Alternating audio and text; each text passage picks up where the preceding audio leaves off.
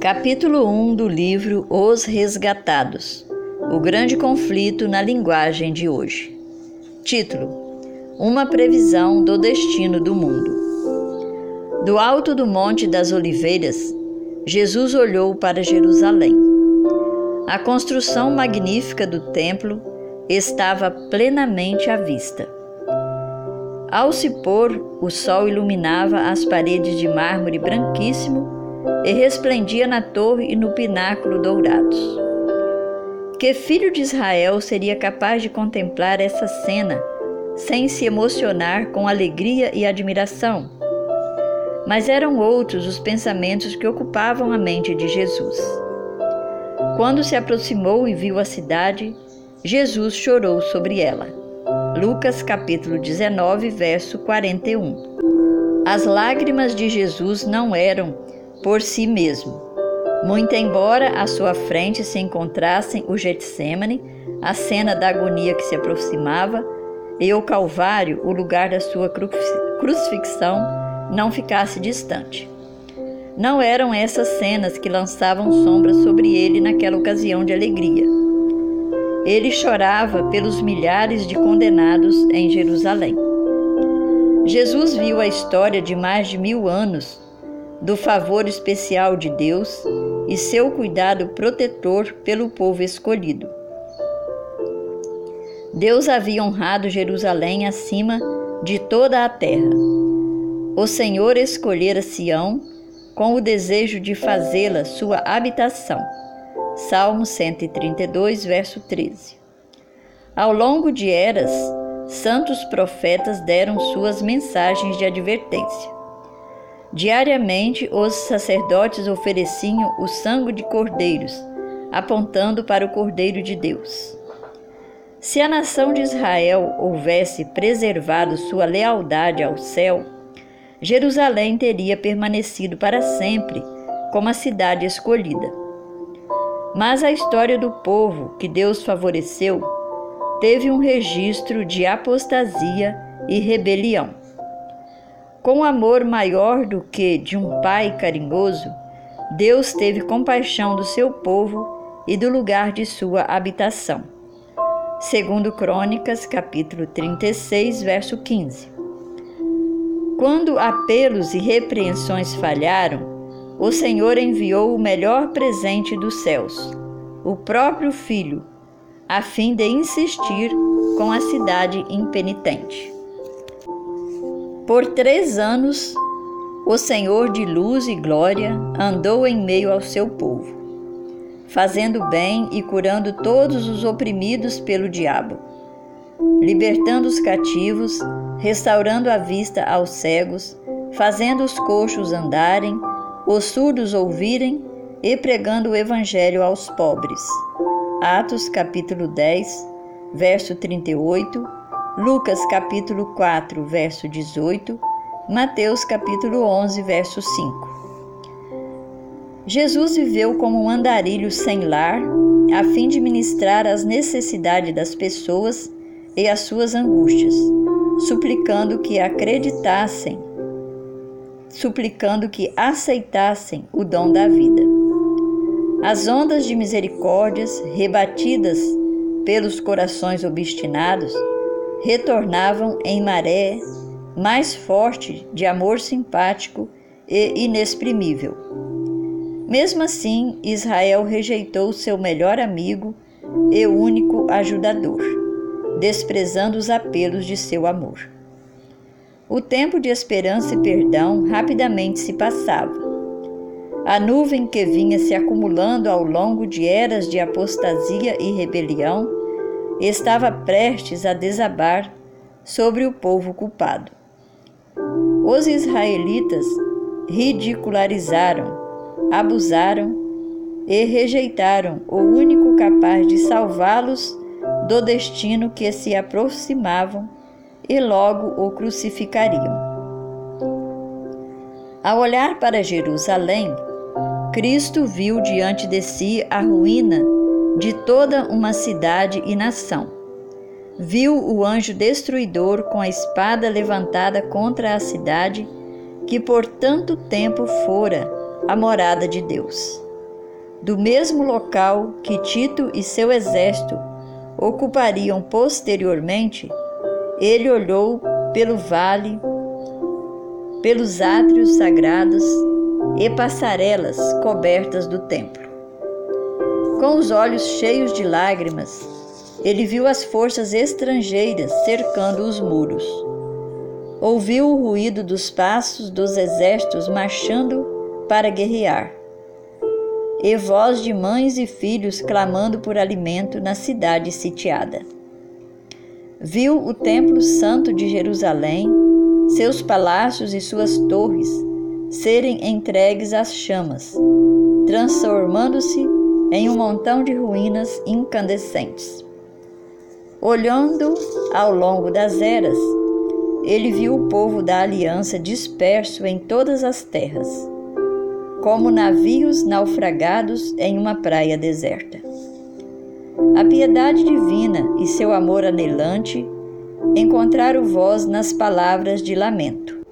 Jerusalém, Jerusalém, você que mata os profetas e apedreja os que lhes são enviados. Quantas vezes eu quis reunir os seus filhos, como a galinha reúne os seus pintinhos debaixo de suas asas mas vocês não quiseram. Mateus capítulo 23, verso 37. Cristo viu Jerusalém como símbolo do mundo endurecido em descrença e rebelião, apressando-se para enfrentar os juízos de Deus. Seu coração se emocionou em piedade pelos aflitos e sofredores da terra como desejava conceder alívio a todos. Estava disposto a dar seu último fôlego de vida para colocar a salvação a seu alcance. A majestade do céu em lágrimas. Essa cena mostra como é difícil salvar os culpados das consequências de violar a lei de Deus. Jesus viu o mundo envolvido em engano semelhante ao que causou a destruição de Jerusalém. O grande pecado dos judeus foi rejeitar a Cristo. O grande pecado do mundo seria rejeitar a lei de Deus, o fundamento de seu governo no céu e na terra. Milhões de escravos do pecado, condenados à segunda morte, se recusariam a ouvir as palavras da verdade em seu dia de oportunidade. O magnífico templo é condenado. Dois dias antes da Páscoa, Cristo foi novamente com os discípulos ao Monte das Oliveiras, que dava vista para a cidade. Muito, mais uma vez, contemplou o templo em seu magnífico esplendor, uma coroa de joia. Salomão, o mais sábio dos monarcas de Israel, fez o primeiro templo, a mais esplêndida construção que o mundo já viu. Depois que Nabucodonosor o destruiu, foi reconstruído, cerca de 500 anos antes do nascimento de Cristo. O segundo templo não foi tão grandioso quanto o primeiro. Nenhuma nuvem de glória, e nenhum fogo do céu desceram sobre seu altar. A arca, o propiciatório e as tábuas da lei não estavam lá. Nenhuma voz do céu revelou ao sacerdote a vontade de Deus. O segundo templo não foi honrado com a nuvem da glória, mas com a recompensa viva daquele que é o próprio Deus revelado em carne. O desejado de todas as nações foi ao templo quando o homem de Nazaré ensinou e curou em seus átrios sagrados. Mas Israel recusou esse dom do céu. Quando o humilde mestre deixou suas portas douradas naquele dia, a glória partiu do templo para sempre. As palavras do Salvador se cumpriram. Eis que a casa de vocês ficará deserta. Mateus capítulo 23, verso 38. Os discípulos ficaram surpresos com a predição da destruição do templo feito por Cristo, e quiseram entender o que suas palavras significavam. Herodes o Grande havia doado generosamente tesouros, tanto romanos quanto judaicos, para o templo. Blocos gigantescos de mármore branco foram enviados de Roma, formando parte da sua estrutura. Os discípulos chamaram atenção para eles, dizendo: Olha, mestre, que pedras enormes, que construções magníficas. Marcos capítulo 13, verso 1. Jesus deu uma resposta solene que os deixou perplexo. Eu lhes garanto que não ficará aqui pedra sobre pedra, serão todas derrubadas. Mateus capítulo 24, verso 2. O Senhor havia contado aos discípulos que veria, que viria uma segunda vez. Por isso, quando mencionou os juízos sobre Jerusalém, a mente deles se voltou para essa vinda e perguntaram: Dize-nos quando acontecerão essas coisas? E qual será o sinal da tua vinda e do fim dos tempos? Mateus capítulo 24, verso 3. Cristo lhe apresentou uma síntese de acontecimentos importantes antes do fim dos tempos. A profecia que proferiu tinha dois significados. Enquanto prefigurava a destruição de Jerusalém, também predizia os terrores do grande dia final.